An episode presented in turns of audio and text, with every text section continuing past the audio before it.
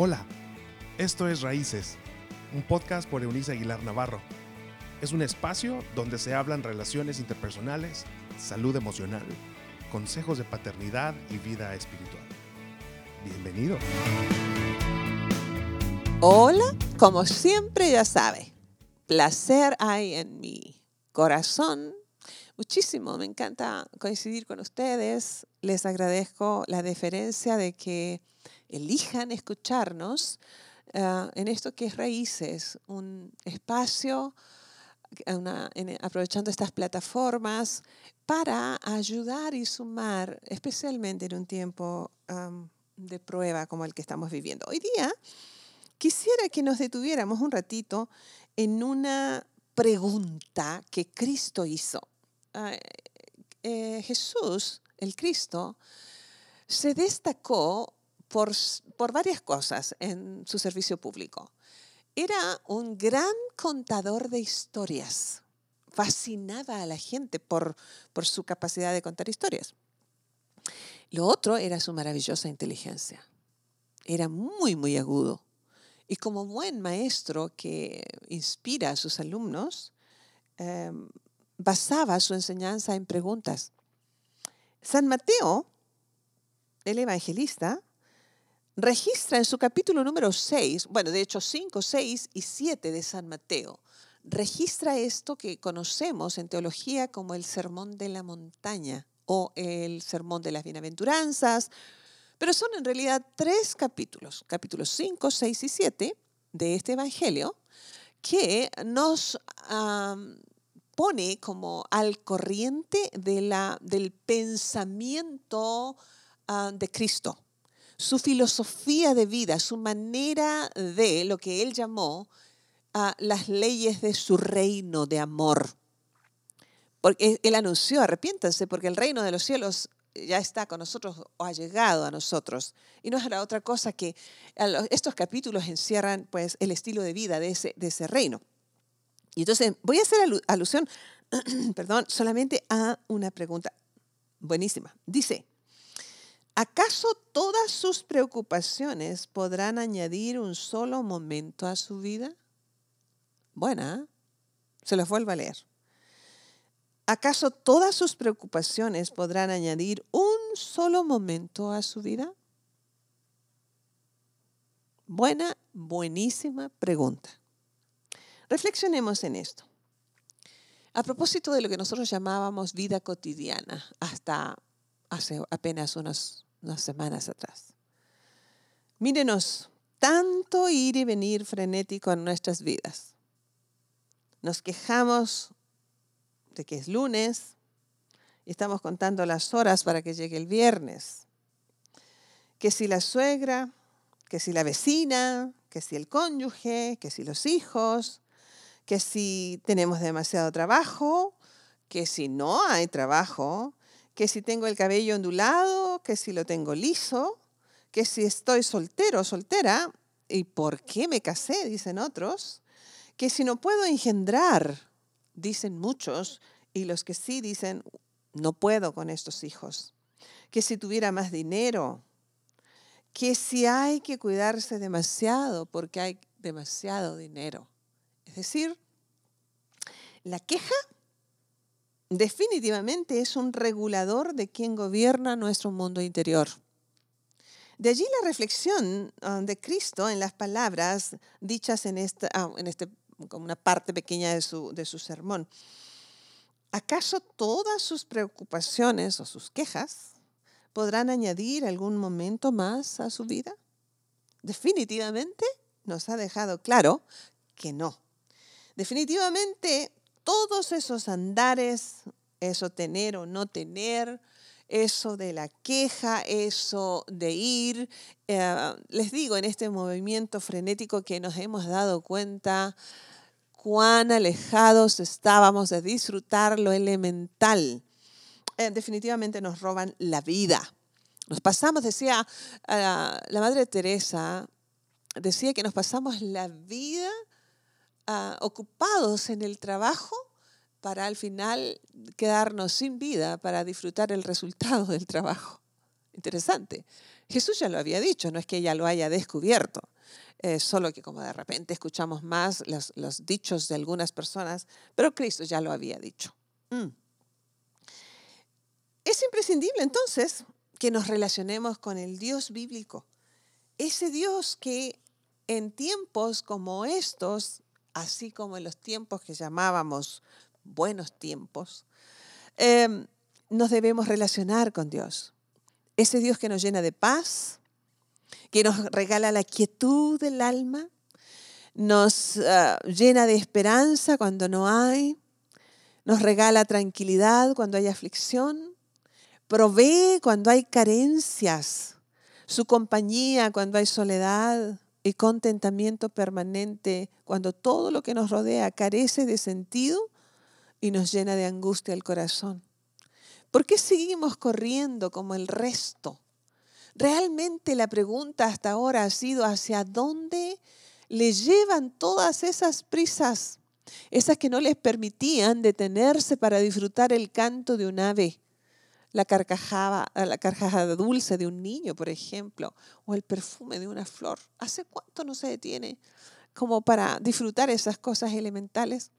Y usted dirá, bueno, ahora ya no lo puedo hacer. Bueno, usted puede eh, seguir escuchando el canto de los pájaros en la mañana y definitivamente puede disfrutar las carcajadas y el llanto de sus niños por muchas semanas más. Espero, bueno, espero que no, que sea por poco tiempo y podamos administrar bien lo que tenemos y poder detenernos a lo mejor y cortar una pequeña flor en un jardín o ir por una, disfrutar la flor y regalársela a alguien. Porque la vida, ¿sabe? Pasa impresionantemente rápido, justo frente a nuestros ojos. Nos damos cuenta de eso ahora más que nunca. No solo ah, el correr así, el afanarnos así, nos estaba llevando a un alma vacía. Y sabe que no estoy, y usted si es sincero, ah, ah, no me dejará mentir. Pero este confinamiento ha revelado que nosotros corríamos y corríamos y corríamos, pero teníamos el alma vacía, ¿sabe? Eh, tanto así que no, no sabemos qué hacer con el tiempo a solas. La gente dice, yo no sé qué más hacer, cuando podríamos simplemente disfrutar de estar en paz, de estar en silencio, de disfrutar, no hacer nada. nos, nos, ha evidenciado pues lo vacío que hemos tenido el alma, ah, pero también eh, todo lo que hemos corrido nos ha roto el corazón y nos ha llevado a romperles el corazón a los que amamos y nos aman. ¿Sabe?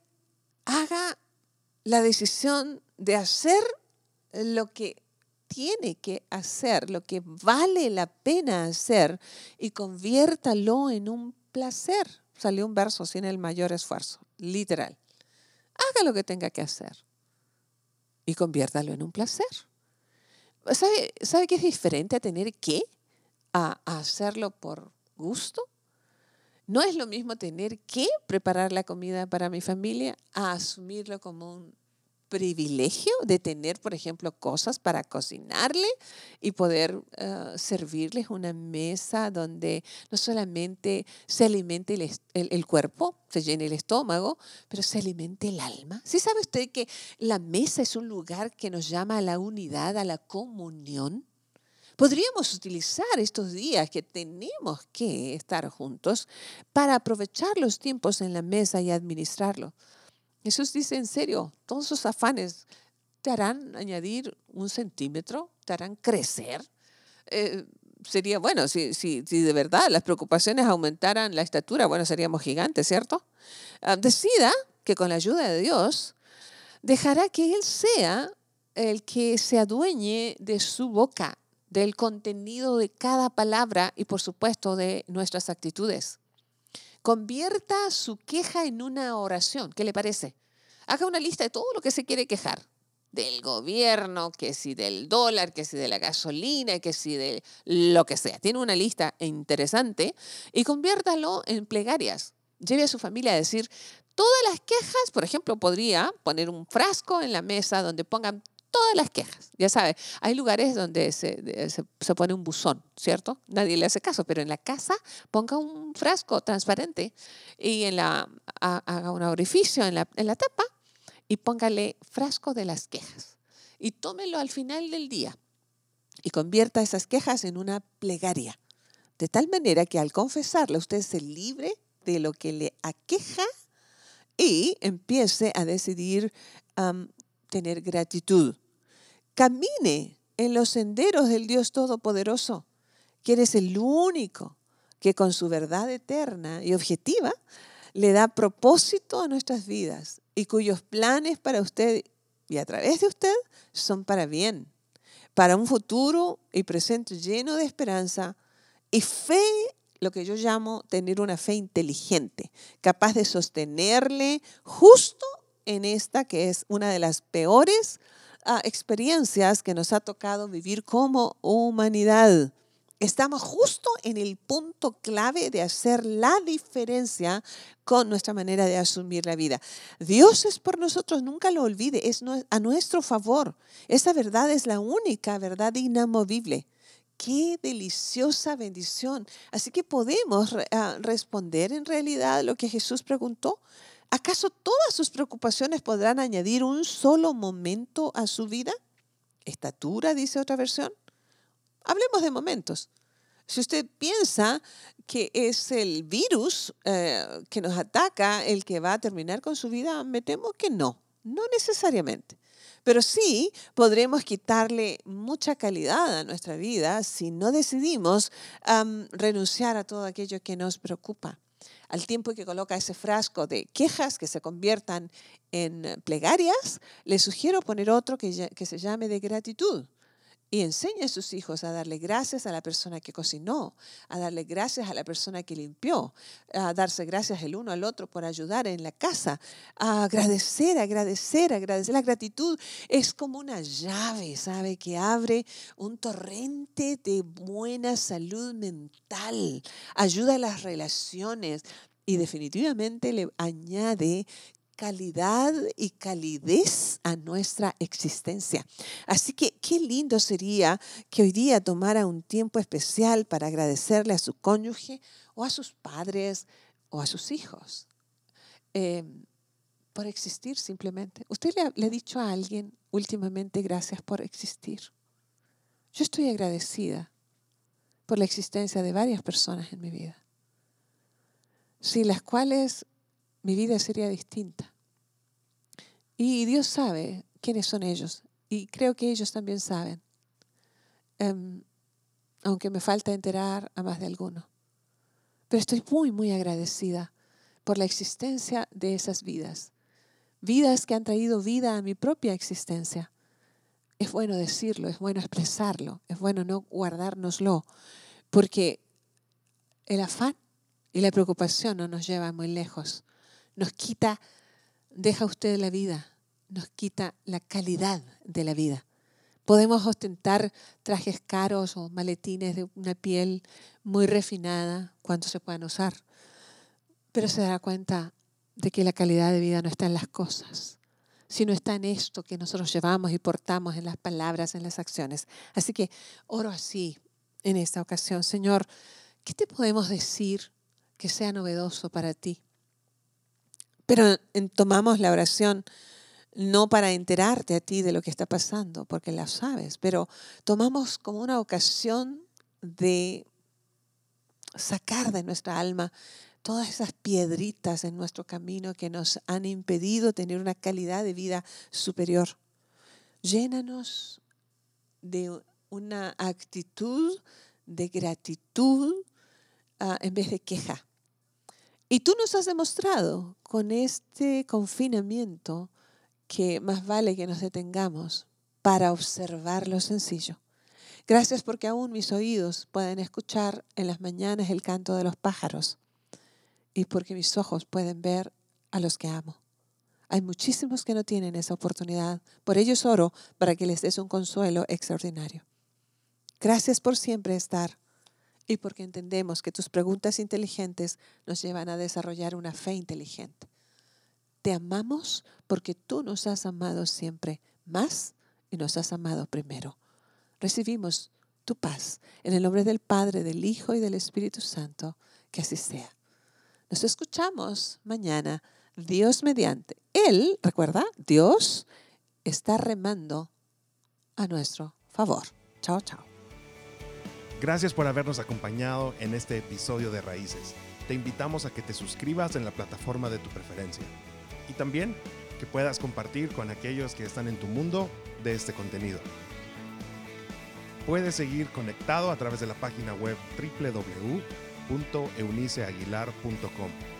También en Facebook, búscanos como Raíces Familias Estables y en Instagram como arroba. Nos escuchamos en la próxima.